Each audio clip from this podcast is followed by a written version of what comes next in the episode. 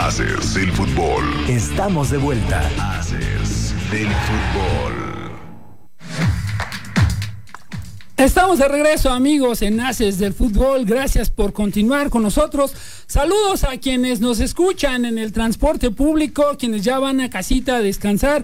Váyase un poco relajando, ¿no? Con los temas deportivos nosotros nos encargamos de ponerlo en la actualidad. Y hablando de actualidad, pues algo que necesitaba el fútbol mexicano, que era un... Eh, un eh, pedido a gritos que se implementara una identificación para el ingreso a los estadios. Ha iniciado, si no es que ya em, ha empezado a darse a conocer la implementación del Fan ID en la Liga MX y vamos a platicar de ello. Rafa, ¿qué tan benéfico es para el fútbol mexicano que se dé la implementación de esta Fan ID? Eh, la idea es buena, pero creo que está siendo mal ejecutada creo que sí está bien, creo que esa seguridad, porque muchas veces eh, cualquier despistado, vamos a decirle así, comete alguna atrocidad por ahí. Vimos lo que pasó en, en Querétaro, lamentablemente, en marzo del año pasado. Y creo que así es una manera de que te tengan, sepan quién entró, quién salió, quién está ahí en el estadio. Pero y ahorita tú también lo vas a comentar más, mi querido Dani, ahí viene el pero. Sí, claro.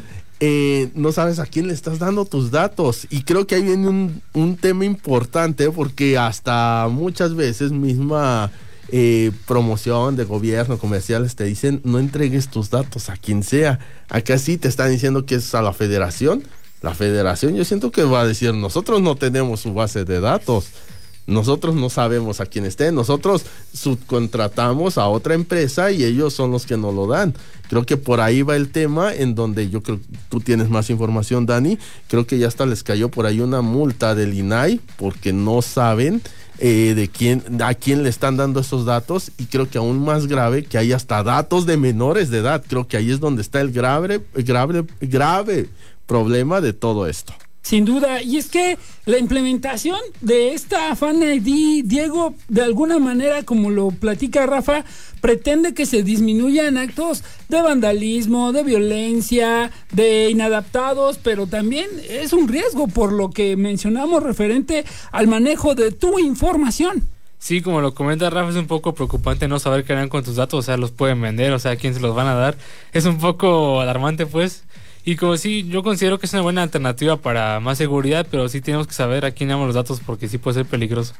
Sí, sin duda. Y referente a esta multa del INAE, pues es que usted como dueño de sus datos puede hacer una, un reclamo, se le llama derecho a sarco, en donde usted puede solicitar que sus datos no sean utilizados. Y obviamente acá en Haces del Fútbol empezamos a investigar un poquito más acerca de este tema. Bueno, hay una liga que se llama fanliga.mx y viene con los logos de la federación. Sin embargo, hay un tercero que participa que se llama Incode ID Wallet. Y son ellos los que van a generar esta base de datos que al final del día, como lo menciona Rafa, no se van a hacer responsables de su información. Tan es así que el proceso es que usted lee el código de barra, el código QR, eh, se registra, eh, sube usted una fotografía de su identificación y a partir de ahí queda registrado. Pero ojo, esto no quiere decir que con esto pueda entrar directamente al estadio. Deberá de hacer la compra de su boleto y ya estando en los torniquetes, entonces ahí deberá demostrar este Fan ID que de alguna manera también va a entorpecer el acceso al estadio porque imagínate la logística para poder eh, revisar a todas las personas que tengan eh, cargada su, eh, su Fan ID. Si en esos momentos traes datos, ya la hiciste y si no, ¿cómo lo resuelves? Sí, es un tema que se ve complicado. O sea, si no tienes la Fan ID, ¿qué puedo hacer? ¿Te quedas fuera del estadio prácticamente sin entrar por no tener la Fan ID? Sí, y creo que ya se empezaron a dar este tipo de problemas. Creo que donde más se dio fue precisamente en Toluca, que fue la América. Eh, veía mucha gente allá del Estado de México que ni siquiera cuenta se habían dado de que tenían que hacer esto. Me parece que les pusieron un módulo, pero obviamente con la cantidad y sabiendo que iba el América se iba a llenar el estadio, fue insuficiente. Eh, por ahí veía gente no sin ser peyorativo o algo así, gente ya demasiado decía, es que yo no le entiendo, yo no sé nada de esto. Yo compré mi boleto y quería entrar y ya no me dejaron. ¿Por qué no me están dejando entrar si ya pagué mi entrada? A mí nadie me avisó que tenía que hacer, que dar en información y que el fan ID veía un señor muy enojado que yo decía, yo ni sé qué es esa, ti, ti, ti, Sí, vamos claro. a decirlo porque pues, así lo dijo. Sí, por supuesto. Y creo que imagínense, aquí en Morelia, que no lo hubieran pedido. ¿Cuánta gente de repente nada más está en la chamba y, ah, que hay partido, pues vámonos? Sí, claro. Y sin saber y ya llegando allá, no, pues hijo, que vas, vas de retache porque no tienes fan ID. ¿Y eso qué es? Me parece que sí, creo que la idea es buena, pero te lo repito, Dani, este Diego, está mal ejecutada. Creo que debieron de haberle dado chance. Un torneo más, haber hablado en este caso con el INAI, ¿sabes qué? Vamos a hacer. Ah, mira, por aquí al buen Borja. Dice que el ID del Semillas, bueno, creo que el Semillas. Me pregunto, me pregunto que yo creo que el Semillas incluso en este momento es más conocido que hasta los jugadores en Sí, general del sí, Atlético sí, Morelia. Por supuesto. Así de fácil. Este, creo que, creo que debieron de haberle dado más tiempo, haber este, hecho esto más con calma, no intentar hacerlo. No quiero pensar mal y que sea negocio de alguien, de, de la federación, haber hecho esta empresa para cobrar.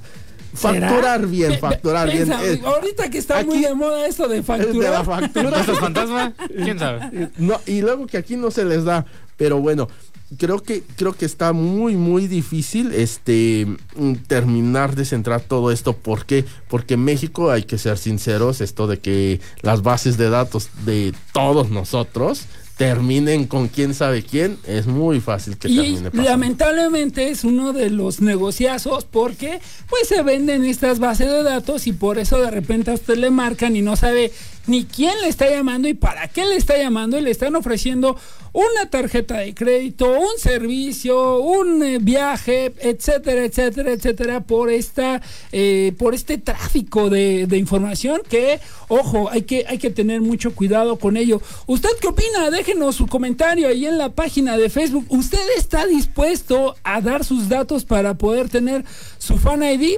Ojo, acá en la línea de expansión por el momento no se va a aplicar, así que no se preocupe usted cuando vaya a ver al Atlético Morelia, no se lo van a solicitar, pero en el momento en el con que el conjunto suba a la primera división, entonces sí será necesario tener el fan ID y obviamente ahí tendrá que haber eh, un trabajo previo para poder generar una campaña, una logística, ¿no? Adecuada que pueda eh, concientizar al aficionado de por qué se están dando sus datos. Así que bueno, pues ahí está el tema del Fan ID.